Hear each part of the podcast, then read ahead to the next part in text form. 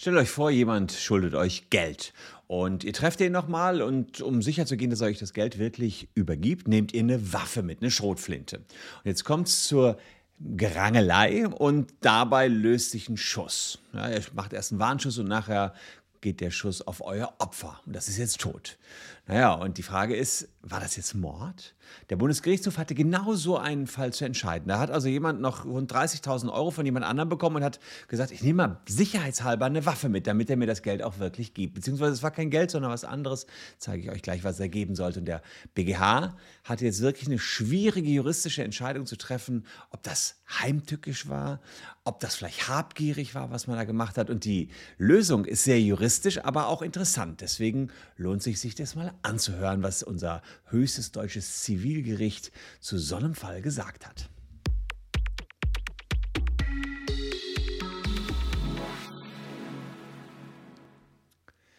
Hallo, ich bin Christian Solmecke, Rechtsanwalt und Partner der Kölner Medienrechtskanzlei Wilde Beuger und Solmecke und lasst gern ein Abo für diesen Kanal da, wenn ihr rechtlich up-to-date bleiben wollt. Und heute geht es ein bisschen juristischer zu, aber trotzdem nicht unspannend. Ich erzähle euch erst den Fall und dann erzähle ich euch, wie der Bundesgerichtshof diesen Fall im Dezember 2021 gelöst hat. Also, wir haben hier zwei Leute, die Geschäftspartner sind, die sind schon fast freundschaftlich verbandelt. Der eine der wird das spätere Opfer sein, der wird später tot sein, ist so ein bisschen der Dominantere in dieser Beziehung. Die handeln mit Autos und äh, der Dominantere, naja, gibt so ein bisschen den Ton an. Und der Undominante beugt sich aber dem Dominanten.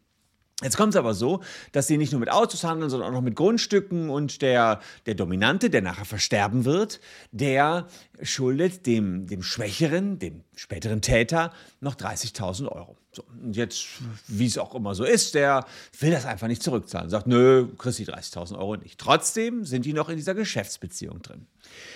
Jetzt kommt es, dass dieser schwächere Part, der, der noch Geld bekommt, der die 30.000 bekommt, sich überlegt, hm, okay, wir machen einfach den nächsten Autodeal. So ein Auto kostet 22.500 Euro. Dann nehme ich das Auto ab von dem Dominanten zu, zu mir und zahle ihm einfach die 22.500 nicht. Er schuldet mir eh nur 30.000.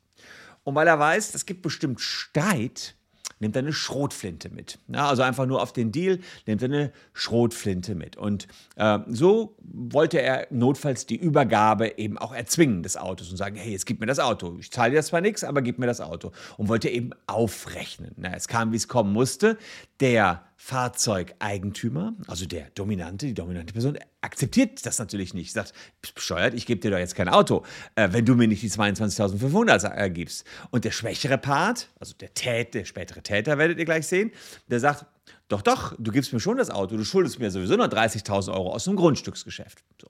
Er macht einen Warnschuss, da äh, der äh, Autobesitzer sagt, ich gebe dir trotzdem das Auto, kannst in die Luft schießen, wie du willst, und geht dann, äh, gibt ihm das Auto nicht, die Papiere nicht, und geht dann aber relativ straight auf den schwächeren Part zu. Der kommt in Panik, äh, will sich nicht entwaffnen lassen, kriegt Angst und drückt ab. Ja? Und ähm, er schießt seinen Geschäftspartner. Ja, geschießt dann seinen Geschäftspartner. Passend dazu übrigens, falls ihr eine Lebensversicherung habt, äh, könnt ihr die jetzt wieder rufen und euch ziemlich viel Geld zurückholen. Mehr da unten in der Caption blenden die mir hier als Werbung immer ein, wenn es um Mord und Totschlag geht. Fand ich auch kurios. Jedenfalls hat das Landgericht Potsdam den Täter, also dieses, den, den, den Schwächeren in dem ganzen Part, ja, aber der mit der, der mit der Waffe, wegen Totschlags und illegalem Waffenbesitz zu fünf Jahren Haft verurteilt. Und das wollte der Staatsanwalt nicht auf sich sitzen lassen. Totschlag, das war Mord. Das war glasklarer Mord. Und das Ding ging in der Revision zum Bundesgerichtshof. Und wir schauen uns jetzt mal an, was es für Voraussetzungen einen Mord gibt. Ja? Also hier sieht man Paragraph ähm, 211 Strafgesetzbuch, Mörder ist, wer aus Mordlust zur Befriedigung des Geschlechtstriebes aus Habgier oder sonstigen niedrigen Beweggründen heimtückisch oder grausam oder mit gemeingefährlichen Mitteln oder, um eine andere Straftat zu ermöglichen oder zu verdecken, einen Menschen tötet. Also wir müssen einen normalen Totschlag haben mit besonderen Mordmerkmalen. Und hier hat der Bundesgerichtshof drei Mordmerkmale geprüft. Also die müssen dazu kommen, sonst bleibt es nur, nur in Anführungsstrichen ein Totschlag. Der ist eins weiter geregelt in 212. Wer einen Menschen tötet, ohne Mörder zu sein, wird als Totschläger mit einer Freiheitsstrafe nicht unter fünf Jahren bestraft. Also das ist ein Totschlag. Äh, das nicht unter fünf Jahren, das ist natürlich auch schon heftig, aber wir wollen ja erstmal beim Mord gucken. Mörder gibt es nur eine Freiheitsstrafe, nämlich lebenslang. Ist doof, wenn ihr Mörder seid. Also will man da möglichst von runterkommen. Und der Bundesgerichtshof hat drei Mordmerkmale hier checken müssen. Erstens Heimtücke. Ja, war das nicht möglicherweise heimtückisch? Ähm, war der, dieser, dieser dominantere Mensch nicht eigentlich arglos. Die wollten hier ein ganz normales Geschäft machen. Plötzlich kommt er mit einer Waffe an. Der hat doch gar nicht mit einem Angriff gerechnet. Das war die Frage, die sich der Bundesgerichtshof hier äh, gestellt hat. Und diese Arglosigkeit, die muss aber bewusst ausgenutzt werden. Und da sagt der ähm, Bundesgerichtshof, naja, die, die hat ja nicht die Arglosigkeit bewusst deswegen ausgenutzt, um den zu töten, sondern er hat sich nur deswegen bewaffnet, um den anderen einzuschüchtern und äh, um seiner Überlegenheit etwas entgegensetzen zu können. Das war nicht nur ein pfiffiger Geschäftspartner, sondern der war auch noch irgendwie kräftig und stabil gebaut. Also Heimtücke, sagt der Bundesgerichtshof, scheitert daran, dass man eben die Arglosigkeit nicht bewusst ausnutzen wollte. Er hat aus einem anderen Grund die Waffe mitgenommen. Er hat auch nur spontan und impulsiv abgedrückt. Raus. Was haben wir noch für ein Mordmerkmal? Der Bundesgerichtshof hat auch Habgier geprüft. Wurde hier aus Habgier getötet. Habgier ist sozusagen das, dass man wirtschaftlich wirtschaftliche Vorteile haben will durch den Mord und man nennt das Gewinnstreben um jeden Preis. Hier wollte er ja den Kaufpreis nicht zahlen von 22.500 Euro. Ja, er wollte das Auto einfach so haben. Aber der Bundesgerichtshof hat gesagt, ja, der wollte das Auto einfach so haben, aber war das ein wirtschaftlicher Vorteil? Sagt der Bundesgerichtshof. Pustekuchen, war kein wirtschaftlicher Vorteil, denn er wollte ja nur eine berechtigte Forderung durchsetzen. Er kriegte ja aus dem Grundstücksgeschäft noch die 30.000 Euro. Äh, also insofern, der war überhaupt nicht habgierig, der wollte nur einen rechtskonformen Zustand herstellen. Muss man schon ein bisschen schmunzeln. Äh, wenn der BGH das sagt, es sollte nur ein rechtskonformer Zustand hergestellt werden. Rechtskonform natürlich auf zivilrechtlicher Ebene. Dass das strafrechtlich dann noch was gibt, sehen wir jetzt gleich. Und es gab noch ein drittes Mordmerkmal, was auch noch hätte in Betracht kommen können, aus niedrigen Beweggründen. Das sind Beweggründe, die auf sittlich tiefster Stufe stehen, besonders verwerflich, besonders verachtenswert sind.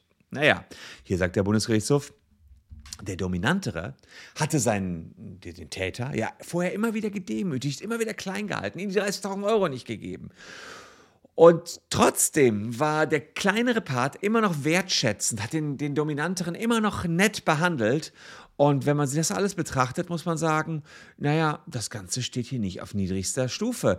Der war, hat den nicht verachtet, hat den nicht aus Verachtung getötet. Und deswegen kann man hier nicht sagen, dass man niedrige Beweggründe hat. Und äh, das ist auch interessant. Damit ist er aus dem Mord raus, keine lebenslange Haft und Raub mit Todesfolge hat der Bundesgerichtshof direkt mit auch abgelehnt, denn äh, bei einem Raub muss man sich zu Unrecht bereichern wollen. Und da sagt der BGH, naja, zu Unrecht bereichern wollte der sich ja nicht. Der wollte einfach nur seine Knete kriegen und die hat er gekriegt, indem er das Auto äh, sich geholt hat und dann einfach verrechnet hat. Ende vom Lied. Auch der Bundesgerichtshof hat wie das Landgericht Potsdam hier einfach nur ein Totschlag gesehen und die fünf Jahre gingen völlig in Ordnung. Natürlich gab es noch den illegalen Waffenbesitz, aber that's it. Fünf Jahre, weil er den Menschen getötet hat. Kann man darüber streiten. Das ist ja auch das wenigste, was man beim Totschlag kriegen kann, die fünf Jahre. Seht ihr hier, habe ich euch auch vorhin ganz kurz gezeigt. Also wer einen Menschen tötet, ohne Mörder zu sein, wird als Totschläger mit Freiheit nicht unter fünf Jahren beschreibt, also mindestens fünf Jahre. Aber das Mindestmaß gab es ja auch nur. Also das heißt, das war jetzt kein zu schwerer Totschlag. Er ist dann noch ähm, recht glimpflich davon gekommen. Ja, eure Meinung würde mich interessieren. Meint ihr, das geht in Ordnung, so wie der Bundesgerichtshof das gelöst hat? Kein Mord. Der hat auch gar nicht geplant, seinen Kumpel da zu töten, sondern wollte sich nur verteidigen. Oder, naja, kann man schon sagen, hier gab es entweder eine Heimtücke, Habgier oder niedrige Beweggründe. Allerdings muss man auch sagen, der BGH hat auch ganz gute Argumente dafür gefunden, warum diese Mordmerkmale gerade nicht in Betracht kamen. Also ein spannender Fall, wirklich passiert, ähm, jetzt gerade erst vom BGH entschieden. Ein bisschen juristischer als sonst, aber kann ja auch mal ganz spannend sein, dass ich euch so ein bisschen hinter die Arbeit des äh, normalen Juristen schauen lasse und euch mal zeige, wie wir an den Paragraphen dann so arbeiten. Äh, ihr könnt aber noch ein bisschen mehr hinter die Kulissen schauen, indem ihr diese beiden Videos euch noch reinzieht. Würde mich freuen, wenn ihr noch bisschen dabei bleibt. Wir sehen uns am Morgen schon wieder an gleicher Stelle. Danke fürs Zuschauen. Tschüss und bis dahin.